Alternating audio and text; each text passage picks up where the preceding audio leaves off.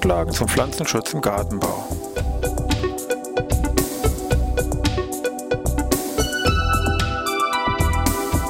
Ein wöchentlicher Podcast der Forschungsanstalt für Gartenbau an der Fachhochschule Weinstefan von und mit Thomas Lohrer. Für Gartenbaustudenten und alle anderen, die sich für Krankheiten und Schädlinge an Pflanzen, deren Biologie und Bekämpfung interessieren. Thema heute Apfelschorf. Ja, ich begrüße wieder meinen Stefan hier zur neuen Podcast-Ausgabe Pflanzenschutz im Gartenbau. Wir haben uns heute mal die, ja muss man schon sagen, die wichtigste Pilzerkrankung am Apfel herausgesucht, den Apfelschorf, der also praktisch, wenn man so will, weltweit verbreitet ist, also in allen Apfelanbaugebieten hier vorkommt.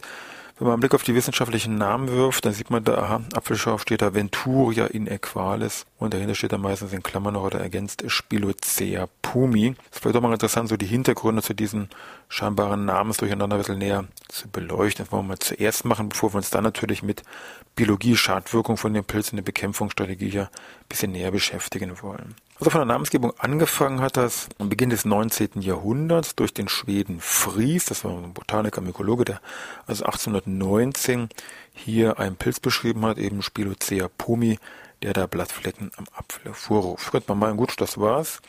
Aber Systematik üblich kann man sagen, nichts beständiger als wie der Wandel. Im Jahre 1833 hat getrennt von diesem Herrn Fries ein Deutscher, und zwar Wallroth, auch so einen Pilz am Blatt von Apfel beschrieben, hat aber von Fries Arbeit nichts gewusst, hat gesagt, okay, neuer Pilz, Name Cladosporium dendriticum. Der ist dann 30 Jahre später, 1869, in eine andere Gattung überführt worden, nämlich Fusicladium, Fusicladium dendriticum. Da hat man irgendwann gemerkt, ah, da gibt's ja diesen Fries, der hat auch noch da irgendwo mitgearbeitet und siehe, da ist der gleiche Pilz, also wieder geht zurück auf los. Von der Namensgebung her, Alter, dann war ab dann wieder Spilocea pomider, sage ich mal, gültiger Name. Da könnte man sagen, gut, das war's, aber mitnichten. Jetzt muss man sagen, das ist eigentlich nur der Name von dem Pilz, wie er im Laufe der Vegetation an den Blättern hier auftaucht. Müssen wir mal gedanklichen Schnitt machen. Gehen wir mal Richtung Großbritannien. 1866 hat ein Herr Cook im Laub, im Fallop, im Boden einen Pilz entdeckt. Den hat er dann genannt Spherella inequalis der dann 1880 in eine andere Gattung überführt worden ist. Das ist nämlich Venturia dann geworden, also Venturia inequalis. So, und so langsam nähern wir jetzt uns dem Ziel, nämlich wieder hier sind wir wieder zurück in Deutschland, wenn man so will. 1894 Rudolf Aderholt hat festgestellt, dass diese beiden Pilze, dieser Spilocea pomi und dieser Venturia inequalis hier von diesem Cucurus potensis, genau der gleiche Pilz ist, aber nur unterschiedliche Formen. Das heißt, das eine ist, wenn Sie so wollen, die, die vegetative Form, nämlich dieser Spilocea pomi, und das andere ist die generative Form, nämlich dieser Venturia inequalis. Was lernen wir daraus? Ja, Namensgebung von Pilzen ist meistens noch schwieriger, als wie vielleicht vermutet. Und aber jetzt wollen wir uns ein bisschen genauer mal der Biologie des Pilzes zuwenden oder machen wir vielleicht doch mal erstmal vielleicht die ja, Symptomatik, wie also jetzt hier dieser Apfelschaufpilz hier Blätter, Früchte und Triebe schädigt.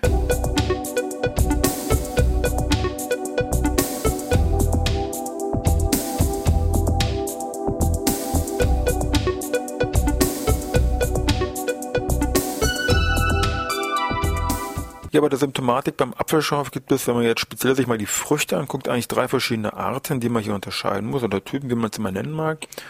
Und zwar gibt es den sogenannten Frühschorf, Spätschorf und Lagerschorf. Das hängt also primär mit dem Infektionszeitpunkt zusammen und dementsprechend auch diese Namensgebung. Also Frühschorf heißt, kann man sich schon vermuten, okay, frühe Früchte werden infiziert, also da Schaufflecken auf, dem, auf den Früchten. Was heißt das? Frühe Früchte heißt, die Früchte sind noch im Wachstum und bedingt durch dieses Wachstum reißen dann diese Flecken sehr deutlich auf. Es gibt richtig tiefe Risse, Schurfungen und Deformationen und dann noch sehr schnell die Gefahr, dass irgendwelche Sekundärerreger sich dann noch weiter in diesen Rissen hier festsetzen, auch teilweise das Ganze verbunden mit einem vorzeitigen Fruchtfall. Das wäre dieser Frühschorf. Beim Spätschorf ist es eben so, Fruchtentwicklung hat die Endgröße, wenn man so will, erreicht. Wenn jetzt die Flecken, diese Schorfflecken auf diesen Früchten sich entwickeln, sind natürlich auch ganz normal braun, aber die verkorken dann mehr, ohne dass hier eben diese Risse, diese Wunden in diesen Früchten auftreten Folge davon ist eher eine verminderte Lagerfähigkeit und natürlich, was den Verkauf angeht, natürlich deutlich schlechter, hat dann eben nicht mehr die entsprechende Güteklasse. Für einen Hobbybereich ist dieser Verzehr wunderbar möglich. Die paar Flecken stören jetzt da hier definitiv nicht. Dann noch diesen Lagerschorf. Da ist es so, dass die Infektion jetzt noch außerhalb des Lagers stattfindet. und auch alles völlig symptomlos abläuft und dann eben auf dem Lager dann die Entwicklung von diesen Schauflecken hier stattfindet mit solchen dunklen Verfärbungen. Oder hier natürlich ist die Gefahr gegeben, dass sich da wieder Sekundärerreger irgendwie festsetzen können. Vielleicht an der Stelle nochmal der Hinweis, also Schorf allgemein als Begriff ist jetzt mehr eine Beschreibung von einem Symptom als wie jetzt eine echte Krankheitszuordnung. Das heißt, ähm, Krankheiten, die so eine Art rissig raue Unebenheiten, krustenförmigen Symptome bei ja, Früchten und Speicherorganen hervorrufen, wird in der Regel allgemein als Schorf hier tituliert. Und ähm, ja, gibt es auch bei anderen Pflanzen. Es gibt mal jetzt, also hier klar, jetzt mal Apfel, Apfelschorf, gibt auch einen Birnenschorf, einen Kartoffelschorf, ganz was anderes. Es gibt einen Lackschorf, ein Gladion, das sind durch Bakterien hervorgerufen. Es gibt einen Gurken, eine spezielle Cladosporium-Art, die auch sowas Schorfartiges ähm, hervorruft. Dann wird zwar hier speziell als Kretze bezeichnet, aber eigentlich ist es eher so eine Art Schorf. Es gibt bei Feuerdorn, gibt es einen Feuerdornschorf, also auch bei Ziergehölzen. Das heißt also Schorf gibt es an sehr vielen Pflanzen und kann eben auch durch Pilze der unterschiedlichen systematischen Zuordnung und auch durch Bakterien hier hervorgerufen werden. Kurz mal zurück zum Apfelschorf. Also wir haben gesagt, hier an der Fruchtbefall verschiedene Möglichkeiten der Symptomausprägung, eben Frühschorf, Spätschorf, Lagerschorf.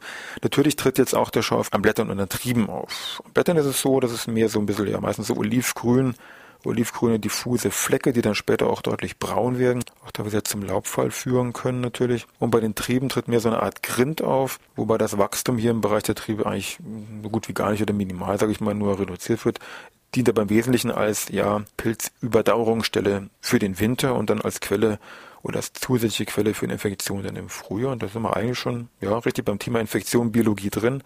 Da wollen wir mal gucken, wie so ein Jahreszyklus von so einem Apfelschorfpilz ausschaut.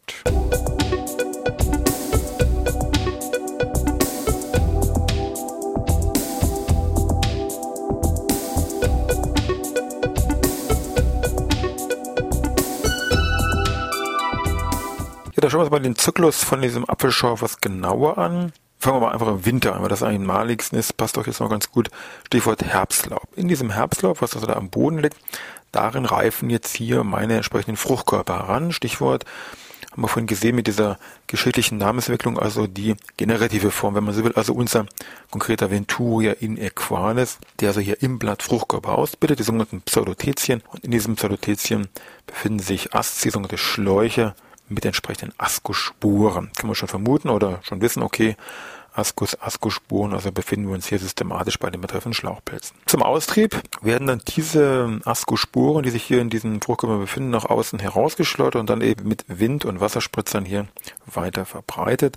Von der Größenordnung kann man sich ungefähr sagen, gibt also Hochrechnungen für ein Blatt, ungefähr zwei Millionen Ascosporen werden hier freigesetzt, also schon nicht wenig. Vom Namen übrigens Centuria inequalis. Dieses inequalis bezieht sich darauf, dass diese Sporen, die sind ja zweizellig, ungleich groß sind, also ungleiche Länge haben. Inequalis kann man auch im mikroskopischen Präparat hier sehr schön sehen.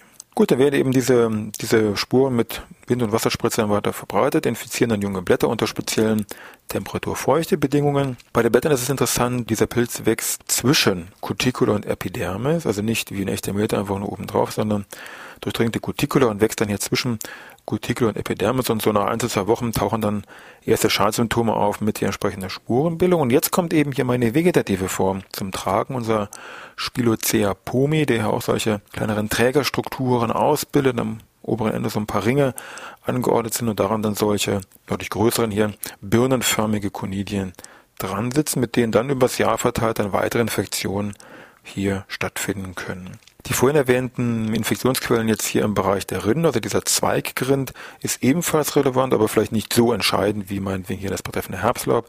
Das hängt aber auch mit den Pilzen zusammen. Also beim Apfelschorf hat dieser Zweigrind eine, eine geringere Bedeutung als Infektionsquelle. Beim Birnschorf hingegen ist das dann eher schon von einer zentralen Bedeutung, im Gegensatz meinetwegen jetzt hier zum Laub beim Birnenschorf. Infektionen mit diesem Schorfpilz sind jetzt speziell bei, ich sag mal, kühlfeuchten Bedingungen gegeben. Das heißt, im Sommer ist eher die geringere Gefahr der Infektion, sondern es ist mehr dann im Frühjahr und im Herbst, wo dann die kritischen Zeiten, sage ich mal, die speziell die kritischen Zeiten hier liegen. Für die Infektion selber sind jetzt ja spezielle Temperatur-feuchte Kombinationen erforderlich. Diese Zusammenhänge wurden schon sehr früh erkannt, Mitte der 40er Jahre und in einer Tabelle hier oder einer Grafik zusammengefasst. Das sind hier die Arbeiten von Mills und Laplante, wobei dann diese Tabelle dann später mehr als sogenannte Milsche Tabelle hier in die Pflanzenschutzgeschichte Einzug ähm, gehalten hat, wo man eben ablesen kann, okay, bei der Temperatur und bei der Blattnässe Dauer liegen Infektionen vor? Ja, nein, beziehungsweise die Intensität der Infektion kann ich hier ablesen. Solche Werte sind eben ganz wichtig als Grundlage für eine spätere Bekämpfungsstrategie, speziell eben für verschiedene Prognosemodelle. Aber natürlich, Sie erinnern sich, haben wir schon mal einen Podcast zu gemacht zu diesen einzelnen Themen. Ich brauche immer eigentlich drei Dinge. Drei Dinge braucht der Mann oder drei Dinge braucht die Krankheit, nämlich ich brauche den Pilz, ich brauche die Pflanze, ich brauche passende Umweltbedingungen. Wenn die Umweltbedingungen nicht passen, also sprich, ich entsprechend nicht lange genug Blattnässe habe oder nicht zu warm, zu kalt oder wie auch immer habe, da können da jede Menge Apfelschaufspuren in der Luft umhergeistern, die können trotzdem nicht zur Infektion führen. Das ist eben ein ganz wichtiges Argument oder wichtige Kriterium hier bei diesen Prognosemodellen. Da sind wir auch schon gedanklich bei der Bekämpfung, wollen wir schauen, was wir so vorbeugend oder auch direkt gegen Apfelschauf tun können, Hobby- oder Erwerbsanbau.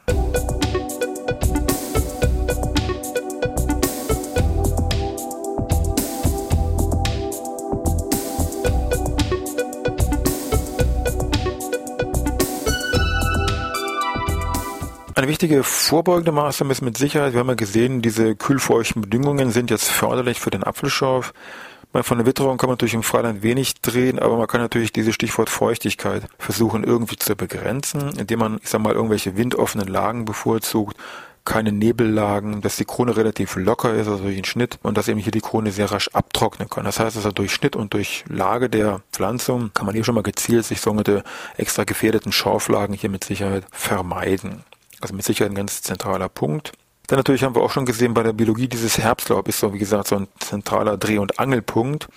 Also wäre natürlich ganz wichtig, einmal ganz banal Herbstlaub irgendwie versuchen zu entfernen. Oder auch, sagen wir, auch biologische Entfernung würde heißen, dass eine sehr bodenaktives Regenwurmpopulation vielleicht vorhanden ist, weil nämlich Regenwürmer sehr viele von diesen Blättern in den Boden hereinziehen und zwar so tief hinein, dass eben sich diese Fruchtkörper nicht mehr ausbilden können, beziehungsweise nicht mehr nach oben ihre Spuren abgeben können. In dem Zusammenhang wäre wichtig, Regenwürmer sind gegenüber Kupferpräparaten sehr empfindlich, also sollte man hier mit dem Kupfereinsatz den drastisch reduzieren, einfach um die Regenwürmer hier zu schonen. Neben des Herbstlaubentfernung natürlich noch Zusatzpunkt haben wir schon erwähnt, diesen Zweiggrindentferner, also durch entsprechenden Winterschnitt. Bei Apfelschorf als Zusatzmaßnahme mit Sicherheit sinnvoll, aber als nur alleinige Maßnahme natürlich reicht es nicht aus. Bei dem Herbstlaub gibt es dann noch zwei weitere Strategien. Neben diesem einfachen kompletten Entfernen kann ich sagen, gut, ich kann den Abbau einfach dieser Blätter im Herbst versuchen zu fördern durch zum Beispiel Harnstoffspritzung, wie sie im Erwerbsanbau durchgeführt werden.